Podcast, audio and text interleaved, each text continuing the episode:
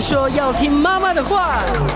哎呦，阿母讲爱听老师喂。可是老师说长大后要听老板的话。不管是谁，都要听医生的话。嗨，大家好，欢迎收听今天的《听医生的话》，我是节目主持人李雅媛哦。我今天呢，为大家邀请到的呢是精神科的名医，同时呢是书田诊所特约主任医师，也是光会诊所的院长江汉光江医师到我们节目中来。江医师好，主持人好，各位听众好。是我今天要跟江医师讨论的这个话题，就是焦虑症还有躁郁症的这个问题哦。是的。好，我我先要请教一下江院长哦，就是什么是焦虑症？常见的在临床上面，他们来求诊的时候是出现什么样的症状，您才会认为说他可能是焦虑症的患者？其实焦虑和忧郁是兄弟姐妹，大概焦虑症的人最后。有九十 percent 以上都会演化成为，都会再出现续发的忧郁。忧郁症人也是一样，忧郁症是整个中枢的功能掉低，所以它掉低的时候，它。大脑的神经中枢的功能协调整合能力一定差，所以他一定也比较不安稳，就是焦虑的现象。所以这两个几乎大部分人都会同时具有。是，它也是我们所谓的在临床上所谓的神经质，就是比较敏，就是比较敏感。一个体质，第三个就是质，它有七大核心症状：焦虑、忧郁、虑病、恐慌、强迫、畏惧。去转化和解离，下面应该包含有十几二十种病变，中间一般人最常听到的，那其他的强迫、其他的绿病、其他的恐慌的病人也。多半都 comorbid 就共理有焦虑和忧郁的现象，所以所以这个都是很常见的现象。是，院长，我问一下，他这个到底是一种精神病，还是所谓的精神官能症啊？我了解，精神官能症早在一九七二年，美国精神医学会对精神疾病诊断统计手册的第二版就慢慢废除了，现在都把它叫做广泛性的焦虑症。那忧郁症呢？它是属于第就是。是情感型精神病里面的轻型，真正的忧郁症，大部分人仍然有重郁的现象。重郁当然就会严重的干扰到一个人整体的精神功能、情绪的调节，以及最后影响到他的心智机能，影响到他的。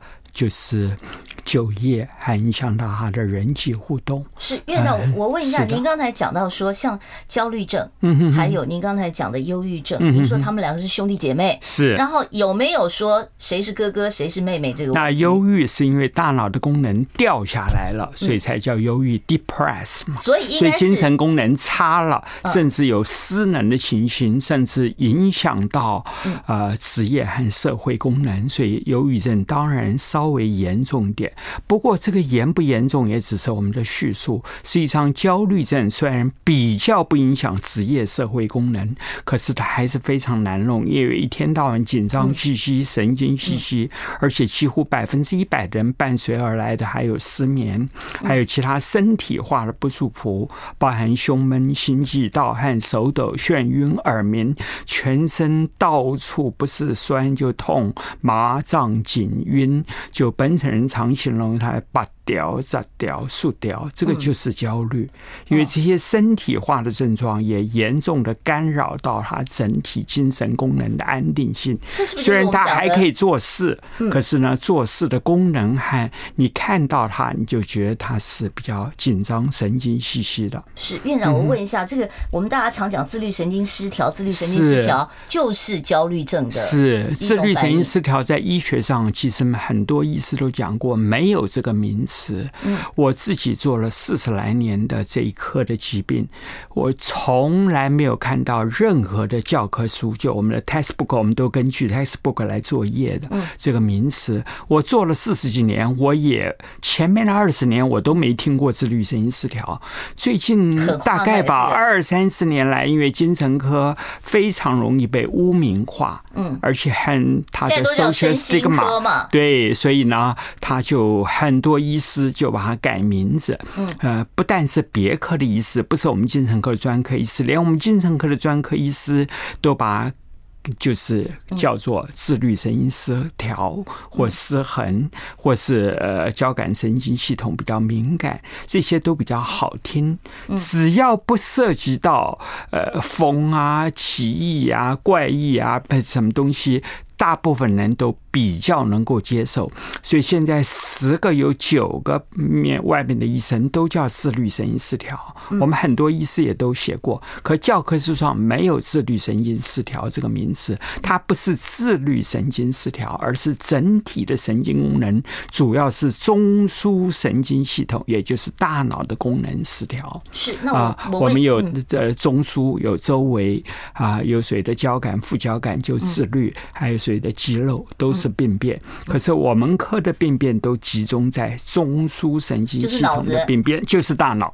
嗯，是好。那有没有可能是内分泌的问题啊？那当然，内分泌最后一定受到冲击，因为神经功能，尤其是大脑，它是中枢神经系统，它掌管全身的细胞组织，嗯，呃，掌管所有的呃，你看到的东西都是由大脑来做 master 总管的。嗯，所以不过呢，它管到你的心肝脾肺肾，可是大脑最相关的部分。就是直接命令的部分，它左右的大层两个，一个就是内分泌系统，一个就是免疫系统。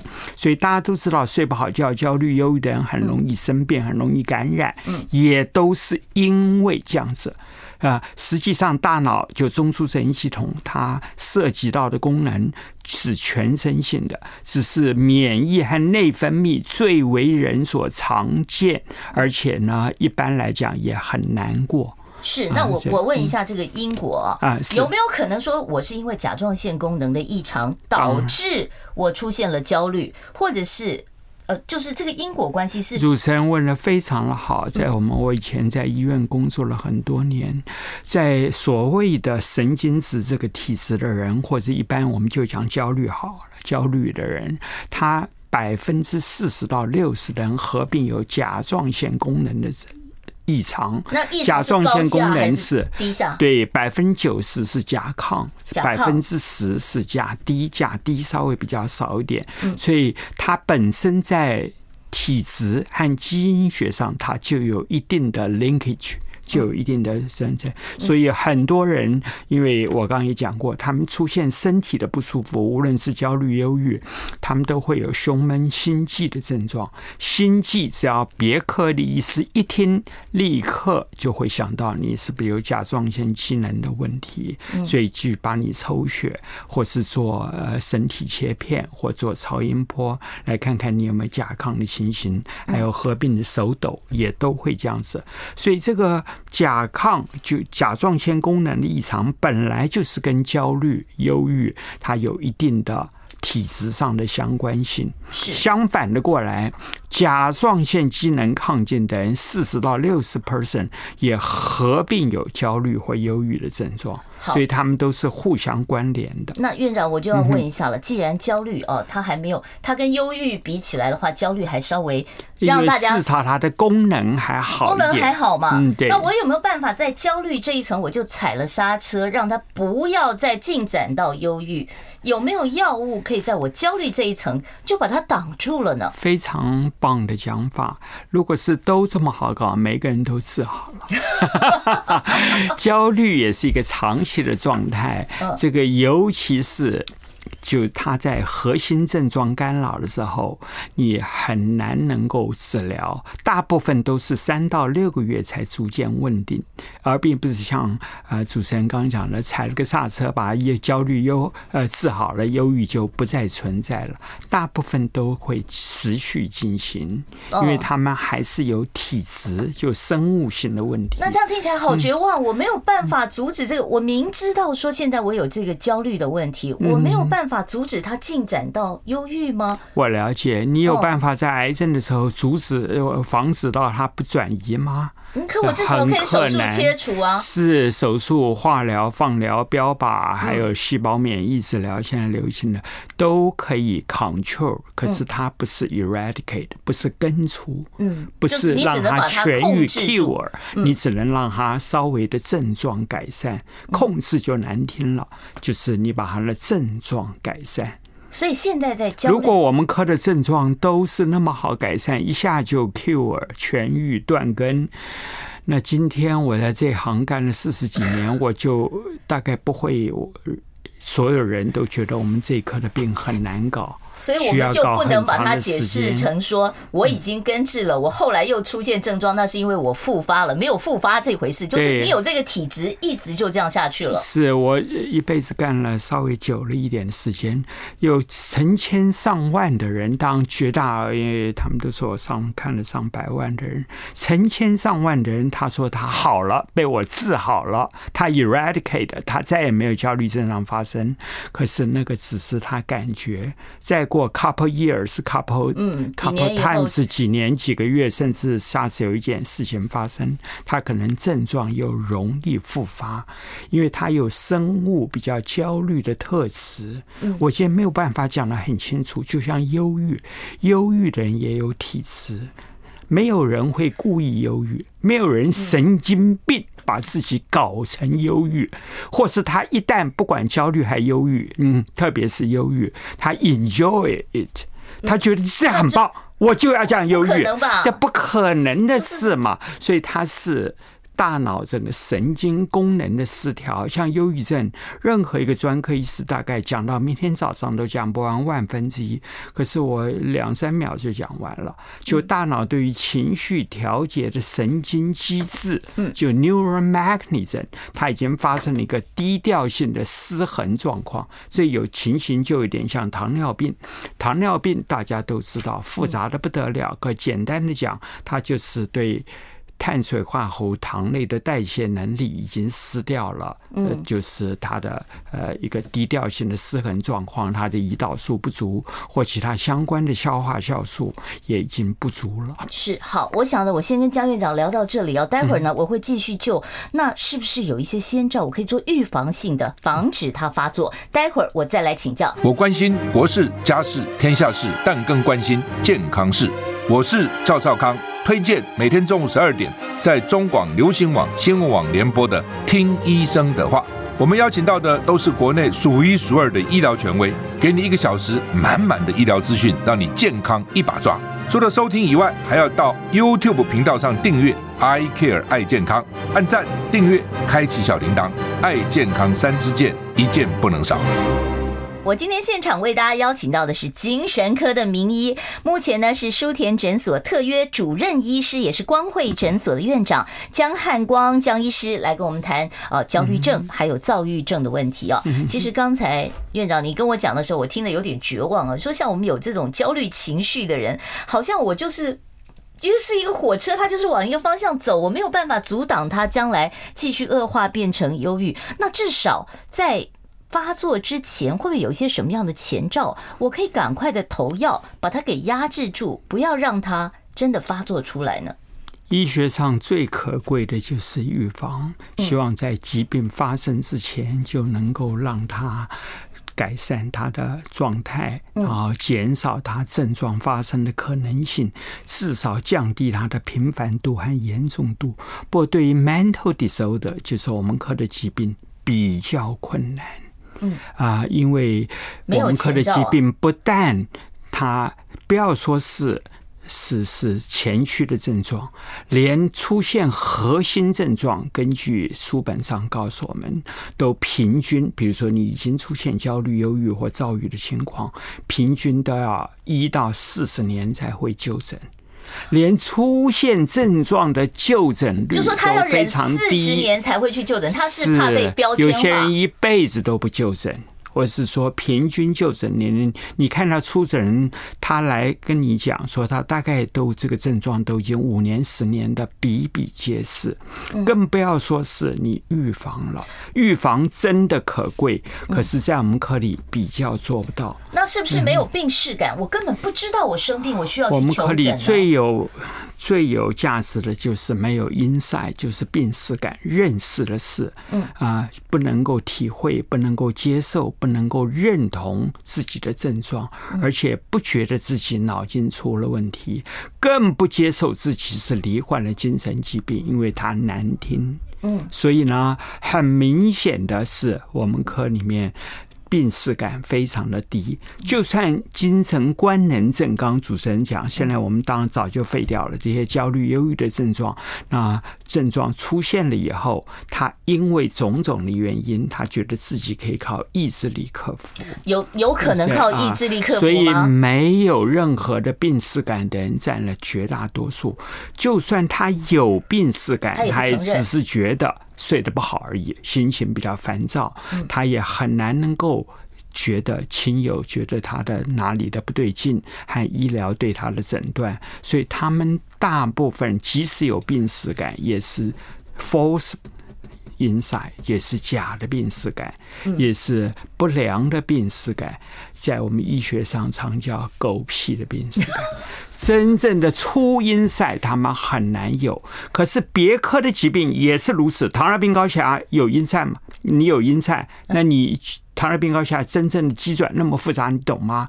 可是不会妨碍你的就医。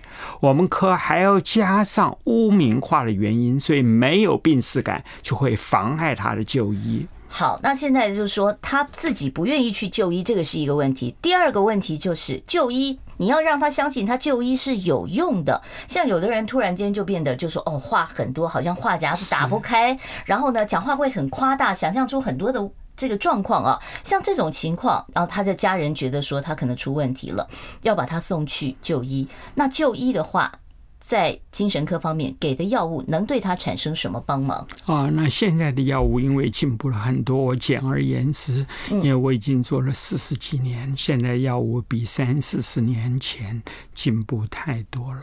只要你肯合作服药，couple months 通常都要二到四或三到六个月之内，百分之七十五的症状一定会改善。三到六个月就能有三到六个月看得到改善了。和问题是，大多数的人他只要一改善，他通常一两两三个礼拜，除非是特别 resistant 难搞的人，refractory 的病人，大部分人都改善的蛮明显，可是他就停止了。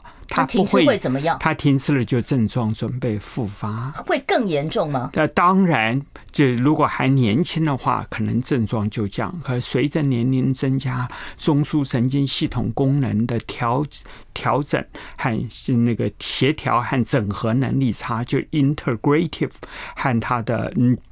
嗯，就是就呃，整合功能和协调的能力，就 compromising 的 function 低了，你当然症状就会比较严重，越发作。一定症状越多，而且越干扰越大，你要回到原点，也就是说你要改善的所花的时间越长。这个其实我们科里就整天都在讲这些废话。其实你根本不必多讲。糖尿病高血压你会越发作越好搞吗？高血压无论是高血压、围向糖尿病的高血糖、酮酸中毒、低血糖、昏迷，你会越发作越好搞？怎么可能呢？可是院长就是有人会。会讲会讲说，那我是不是可以靠着运动，或者是我自己的意志力哦？比方说，我现在有焦虑症啊，是，那我就去啊打坐，我就去啊这个练瑜伽、游泳，我把我的体力耗光了，我是不是自己就能够自愈呢？满街人都是这么想，如果有的话，那我们科就可以关门了。那些可能会有一点点的注意，尤其在疾病的早期或疾病的缓解期。可真正的核心期的话，你每一天从台北，你住台北的话，跑到桃园再跑回来，你不能睡觉焦虑。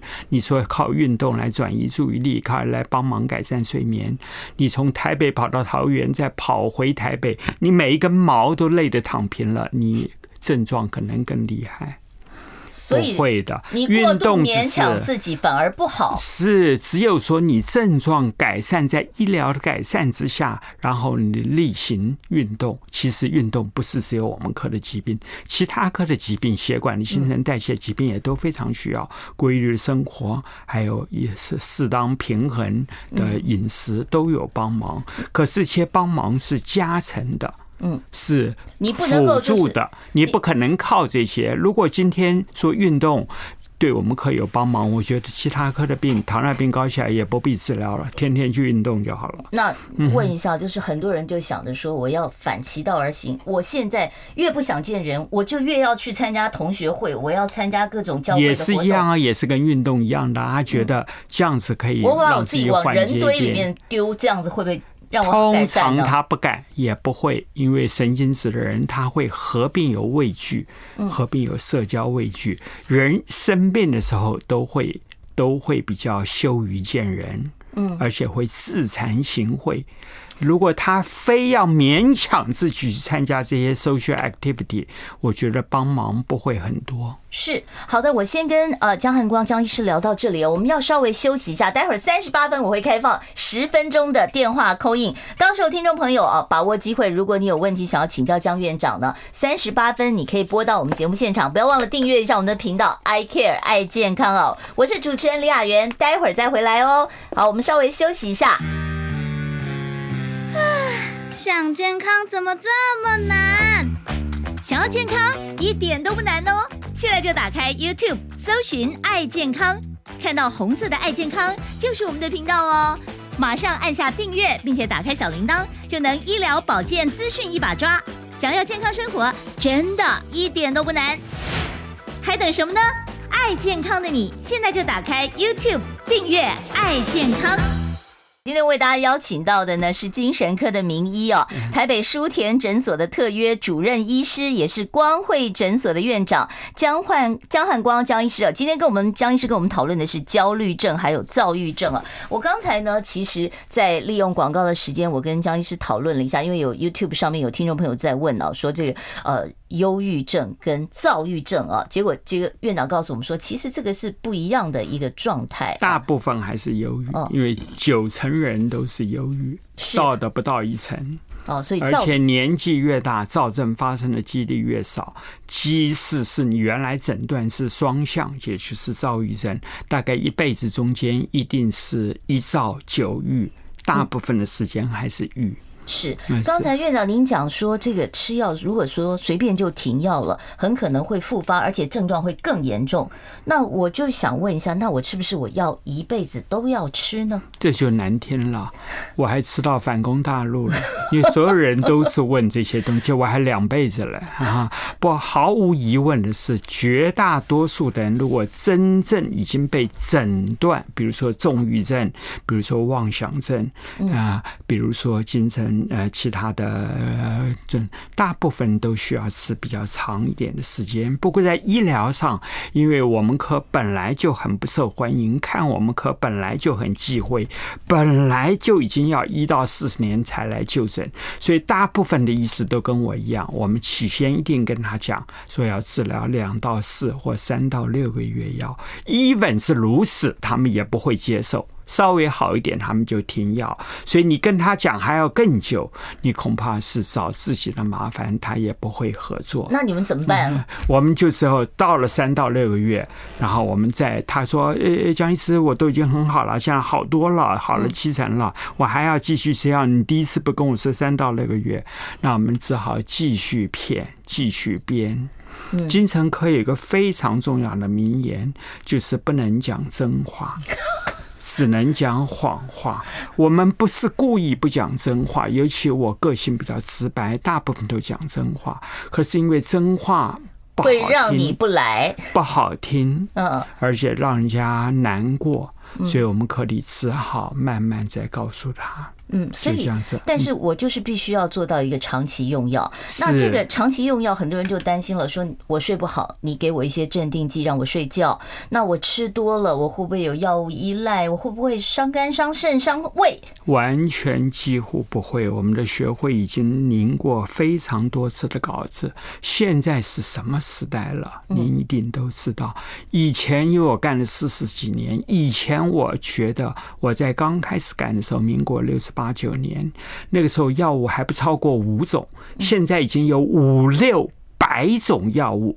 现在已经 Chat GPT 都出来了。你指的是所有精神科的药物？精神科的药物啊，所以已经这么进步，几乎它的安全性都不容置疑，更不会很表浅的伤肝、伤胃、伤肾，更不会成瘾，更不会依赖。有的只是当事人他自己有时候乱吃，因为很多疾病不好搞，他自己呢吃了以后，他就发觉不够，他就多吃乱吃，然后呢想到再吃，然后。不规则的就医，这个才会有时候比较容易，他有心理的依赖性。否则，今天的药物，任何的专科医师都跟我会讲的一样的话，只要你规则的服用，如果已经稳定了，最最低的安全的有效的剂量，百分之七十五以上的症状都会获得很明显的改善。像您刚才讲到说，其实焦虑真正不安全的药物早就被。健保署下市了啊，也轮不到我们用。是那张院长，这个有的时候讲焦虑症啊，说您刚才讲说这个呃，有很多他会有生理上面，比方心悸。胸闷、胸闷、盗汗、手抖、眩晕、耳鸣、到处酸痛。那如果说我今天针对精神科的用药，长期稳定的用低剂量来服用，那是不是我这些症状都会自动消失？我就不用再去看其他科了呢？自动当然是经过医疗，自动呢很困难。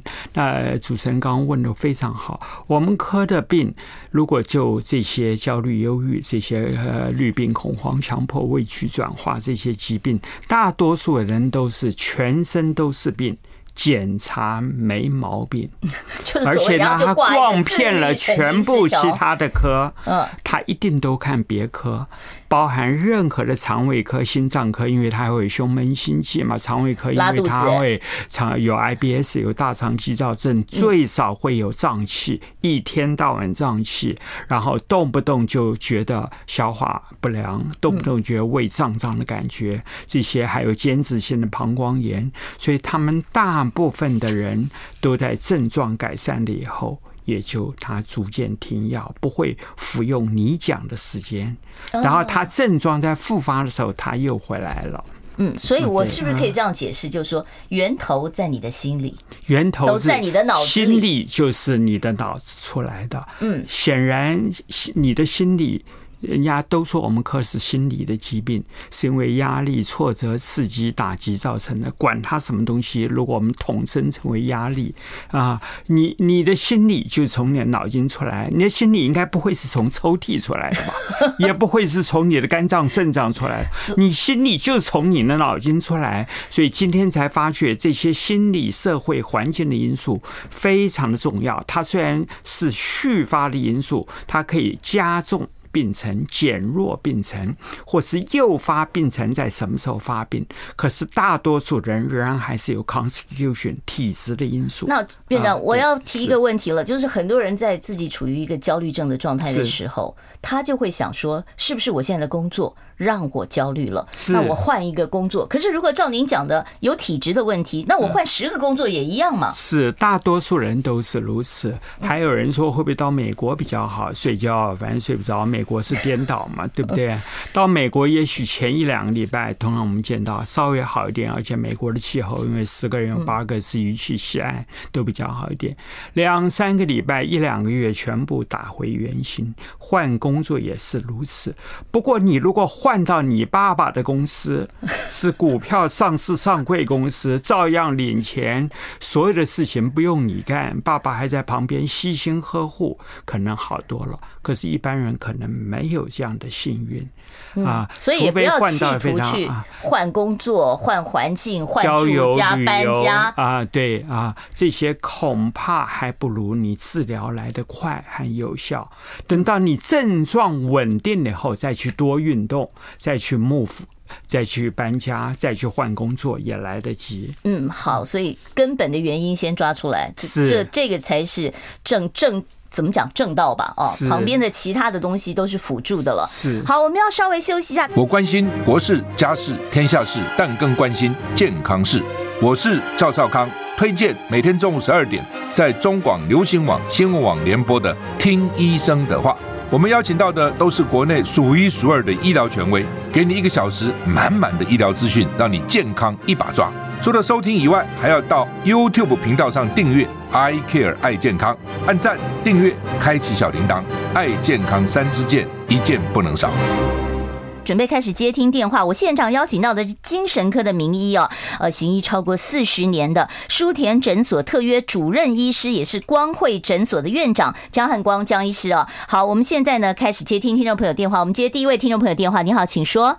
你好，主持人好，医师好，大家好。我想有个问题，刚刚医师讲的一个问题就是说，这些不管是忧郁或者是焦虑，它是跟甲状腺的病症是连在一起的。是。那我我想请教有高度的相关性。那甲状腺有没有包括副甲状腺？哦，副甲状腺的研究工作很少，你这个好问题。那我是要先治好甲状腺、副甲状腺问题，还是个还是先先治好这个这个这个焦虑、忧郁的的同时？治疗就可以了，同时并进呢。因为甲状腺诊断非常的简单，第一个抽选的 T3、T4、TSH，还有如果真的不放心，他认为你有结节或者是早期的癌症的病变，都可以做超音波或穿刺，然后同时治疗就可以了。嗯，大多数人。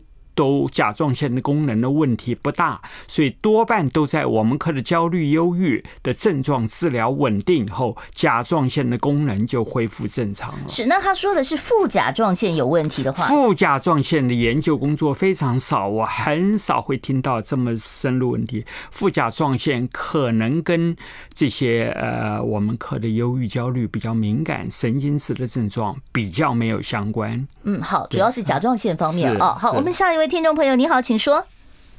你好，我是视觉失调症的病患啊，有在我我今年七十岁，然后有在就是吃药的时候，那个有时候会心胸口会很痛，我了解，心里面会很痛，我了解，嗯，好，那这个就是症状啊。嗯，就是反正你会，可是其他的视觉失调的人可能不会。你可能一方面年纪也比较大一点，可能你胸闷的这些焦虑症状也始终都存在，而且你大部分人都只是肋间神经痛。如果你不放心的话，可以跟你就诊的医师再询问一下，他再是不是调整一下药物就可以改善。这有可能是药物副作用吗？不会，药物只会让你不痛，不会让你更痛。哦，好，我们现场呢会持续开放现场 call in 专线啊，我们电话是二五零九九九三三，外县市的朋友记得你要打加一个零二。我们下一位听众朋友你好，请说。雅莹姐你好哈，哎你好，我我忧郁症超三十几年，是我吃任何药哈都无效，都会都会想轻生，直到最近一一两年吃了数月，就是快速的数，是我知道的。我我我有两年不想轻生。我了解。嗯，那你那你对数月的反应不错。我没有因原因的耶，我我那个想轻生都是无没有原因的，他就是想想想想跳楼。所有人都觉得想死的念头、自杀的念头都有原因，实际上我们在临床可以观察，八九十 percent 都没有原因。请问你得了上呼吸道感染，我是举例子，感冒，你要有原因才会流鼻水、打喷嚏、喉咙痛吗？不用。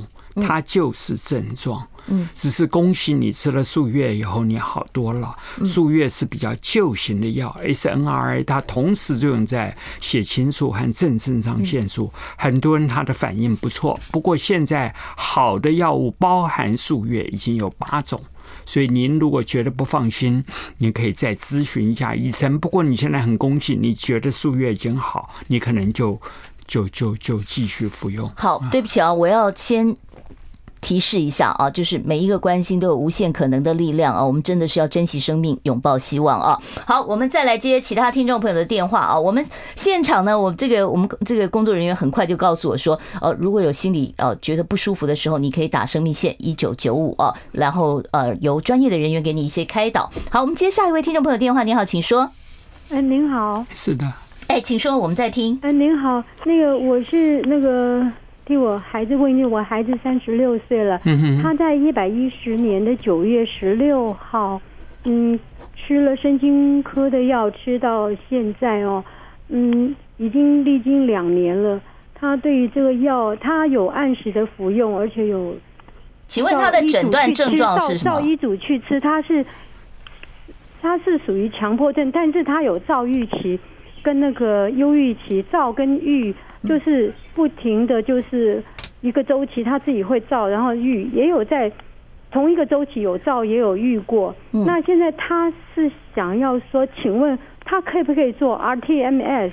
我了解，这个是最近热门的话题，已经有差不多两年的时间。不过健保局还没有给付，它费用比较高，而且既然药物现在已经都那么进步了，你又没有特别的说，呃，经济上 affordable，你可以先不用考虑，因为药物只要调整不输于这 RTMS。嗯，好，所以你可以先以药物为最最最优先的第一层的这个保护啊。因为最重要是因为健保局还没有给付，给付了我们可以作为 additive therapy，嗯，就是加成性的作用，一个辅助的，说不定可以把主要的用药剂量减低一点。嗯，好，我们接下一位听众朋友电话，你好，请说。喂，哎，杰哥你好啊，嗯。嗯，我想请问一下哈，我因为我我太太啊。他之前年轻就有甲状腺机能亢进，嗯，然后后来现在，其实他现在就是要失血失调症这样。他老是认为说自己身体啊哪里哪里不舒服，这边这边不舒服，肾不好啊，嗯，大家去检查都没事，嗯，医生也说都各方面功能都很正常，其实他是要去看精神科医生。如果愿意的话，当然可以。他，他不愿意去看，我怎么劝他？大多数人都不愿意，嗯。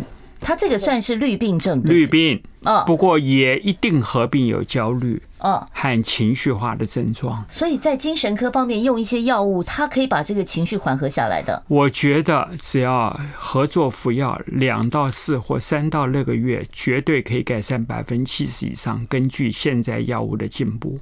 嗯，好，这个 YouTube 上有听众在问说，我焦虑恐慌到哦影响大便，我没有办法放松，怎么办呢？我可以吃肌肉松弛剂吗？便秘呢，是我们科里所有这些类似的神经质化症状里面的。非常常见的现象，他体质呃文献中医的文献都记载了两三年，说他们是心肝火热、口干舌燥加便秘，所以我们科里面大概在五十岁以下的人有百分之七十的人都有开软便药，五十岁到六十岁以上的有百分之八十五都有开，所以我们很容易就可以让一些。软便剂改善他的症状是好，呃，我们最后回答这位 YouTube 上的听众朋友问，他说：“我被我的主管霸凌，我就自请退休。可是我每天在家不想起床，不想出门呢。呃，医生看诊后叫他看心理师，花了很多钱，不知道怎么办，好慌。”没问题，除了心理师的话，你也愿意看一下医疗的系统的医师，我相信可能你改善的会更快更多，而不是整天只是去做咨商。咨商非常的重要，可是呢，它到底是辅助的作用而已。嗯，所以百分之九十九，我们门诊的病人，所有的医师一定有开药物，并不是说你呃一定要吃药，而是吃药绝对有帮忙，因为这个是大脑的疾病。至于你感觉到主管霸凌，这是你个人的感受。